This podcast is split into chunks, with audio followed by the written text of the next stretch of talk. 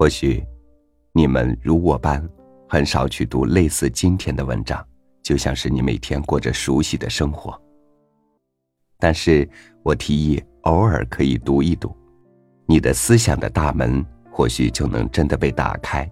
正像你也可以尝试着去接触对你来说陌生的生活，去探寻新的生活的希望。与你分享胡适的这一篇《容忍与自由》。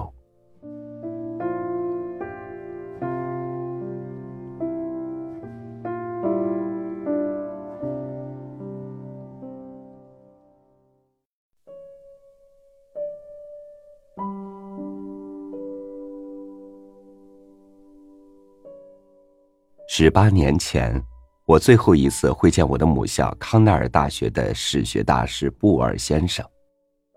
我们谈到英国文学大师阿克顿一生准备要著作一部《自由之史》，没有写成他就死了。布尔先生那天谈话很多，有一句话我至今没有忘记。他说：“我年纪越大。”越感觉到容忍比自由更重要。波尔先生死了十多年了，他这句话，我越想越觉得是一句不可磨灭的格言。我自己也有年纪越大越觉得容忍比自由还更重要的感想。有时我竟觉得，容忍是一切自由的根本，没有容忍就没有自由。我十七岁的时候，曾在《敬业寻报》上发表几条无轨从话，其中有一条是痛骂小说《西游记》和《封神榜》的。我说：“王志有之，假于鬼神，十日卜筮以一众，杀。巫毒怪妇数千年来之排斥权者，之以济世明道自欺者。”乃茫然不知注意，或是污民之学说得以大行，遂举我神州民族投注极黑暗之世界。这是一个小孩子很不容忍的卫道态度。我在那时候已是一个无鬼论者、无神论者，所以发出那种催促迷信的狂论，要实行王志的。假于鬼神十日卜筮以一众杀的一条经典。我那时候当然没有梦想到，说这话的小孩子在十五年后会很热心的给《西游记》做两万字的考证。我在那时候当然更没有想到，那个小孩子在二三十年后还时时留心搜求可以考证《封神榜》的作者的材料。我那时候也完全没有想想王志那句话的历史意义。那一段王志的全文是这样的：昔言破律，乱名改作，执左道以乱政，杀；作淫声一服，其迹其气以一众，杀；行伪而奸，言伪而辩，学而不博。顺非而则以一众杀，驾于鬼神十日卜筮以一众杀。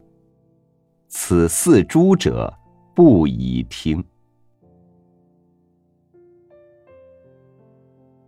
我在十五年前完全没有懂得这句话的“诸”，正是中国专制政体之下禁止新思想、新学术、新信仰、新艺术的经典的根据。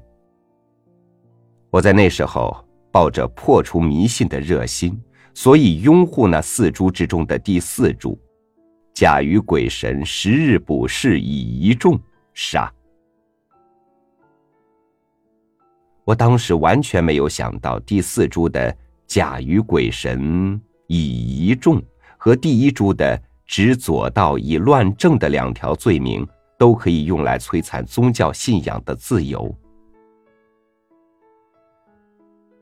我当时也完全没有注意到郑玄注里用了公输班做奇迹义气的例子，更没有注意到孔颖达正义里举了孔子为鲁司寇七日而诛少正某的例子来解释行伪而奸，言伪而辩，学非而博，顺非而则以一众杀。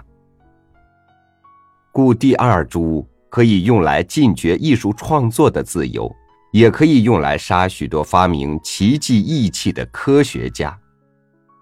故第三主可以用来摧残思想的自由。言论的自由，著作出版的自由。我在五十年前引用王志第四主，要杀《西游记》《封神榜》的作者。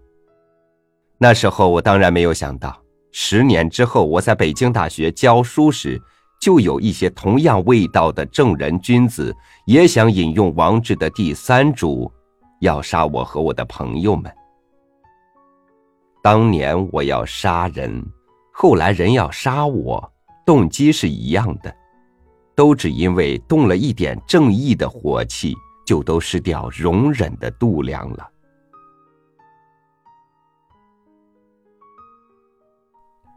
我自己叙述五十年前主张假于鬼神，十日卜筮以一众杀的故事，为的是要说明我年纪越大，越觉得容忍比自由。还更重要。我到今天还是一个无神论者，我不信有一个有意志的神，我也不信灵魂不朽的说法。我自己总觉得，这个国家、这个社会、这个世界，绝大多数人是信神的，居然能有这雅量，能容忍我的无神论，能容忍我这个不信神也不信灵魂不灭的人。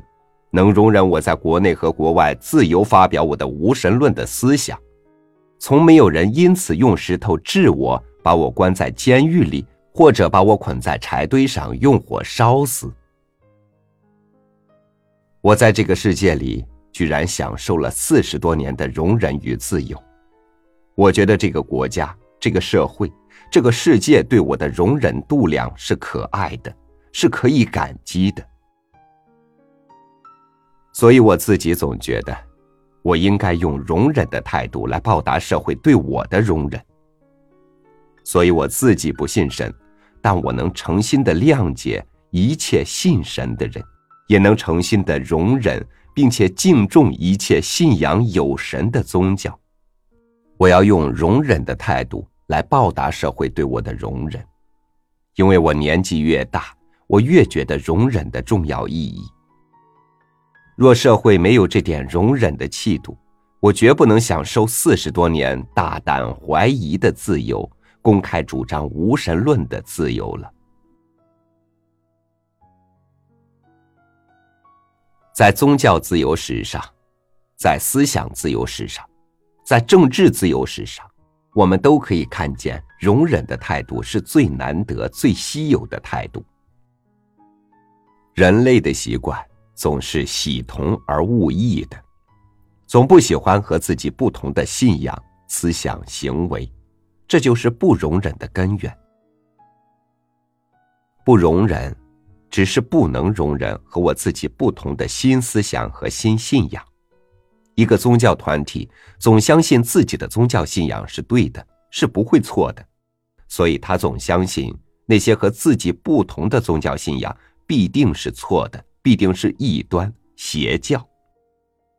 一个政治团体总相信自己的政治主张是对的，是不会错的，所以，他总相信那些和自己不同的政治见解必定是错的，必定是敌人。一切对异端的迫害，一切对异己的摧残，一切宗教自由的禁止。一切思想言论的被压迫，都由于这一点深信自己是不会错的心理。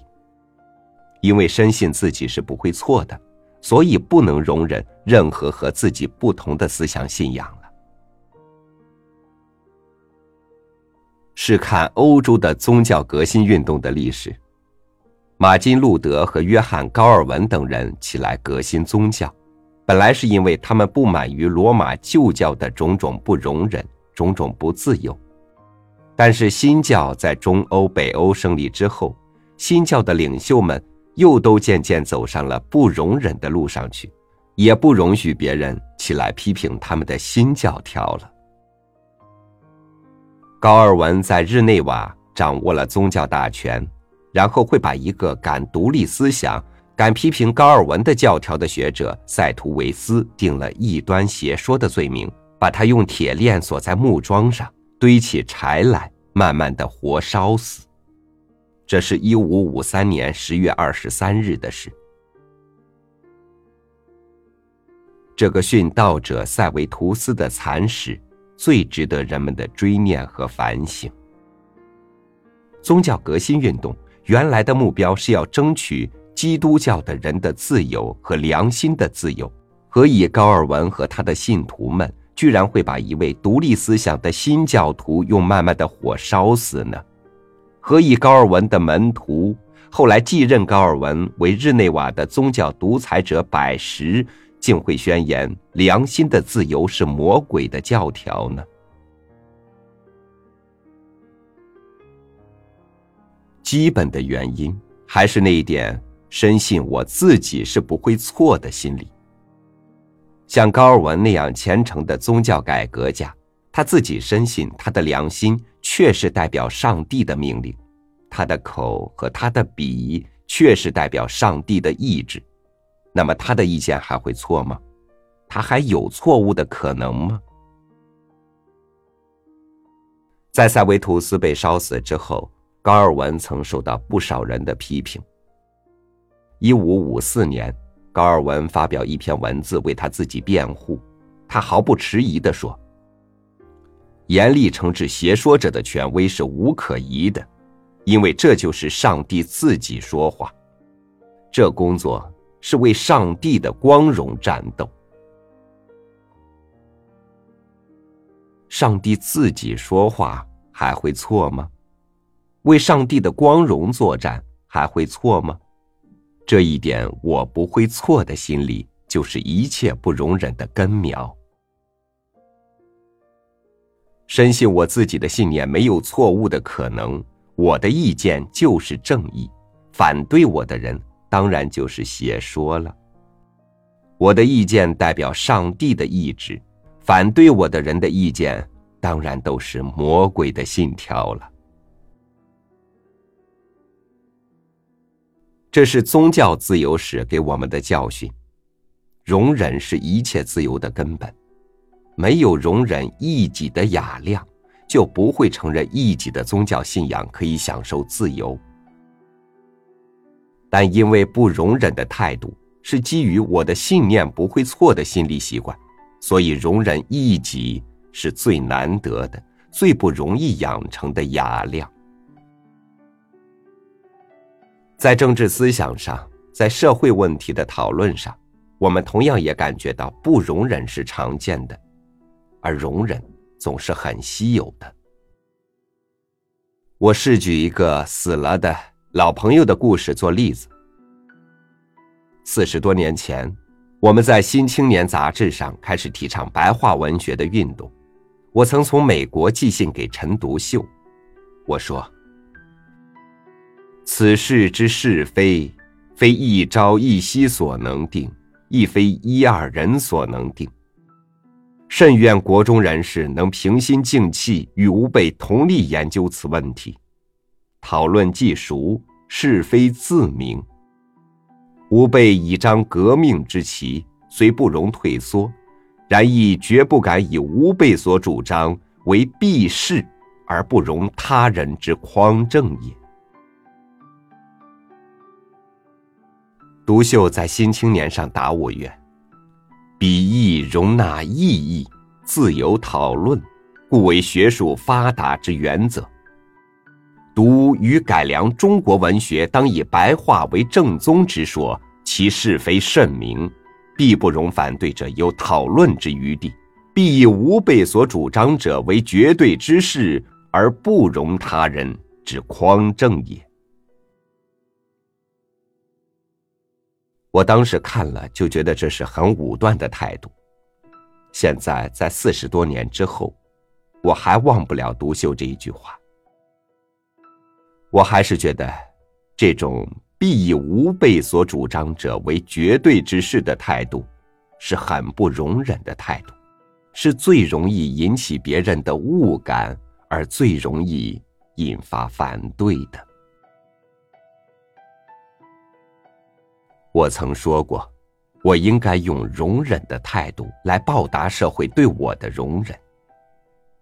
我现在常常想，我们还得戒律自己。我们若想别人容忍谅解我们的见解，我们必须先养成能够容忍谅解别人的见解的度量。至少，至少。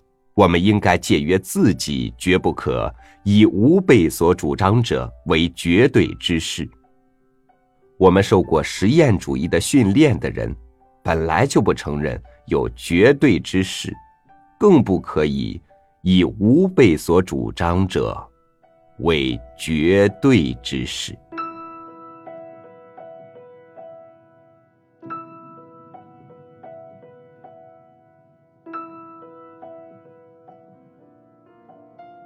我们为自己而活，却不是自私；我们为自由而生，却不是放纵。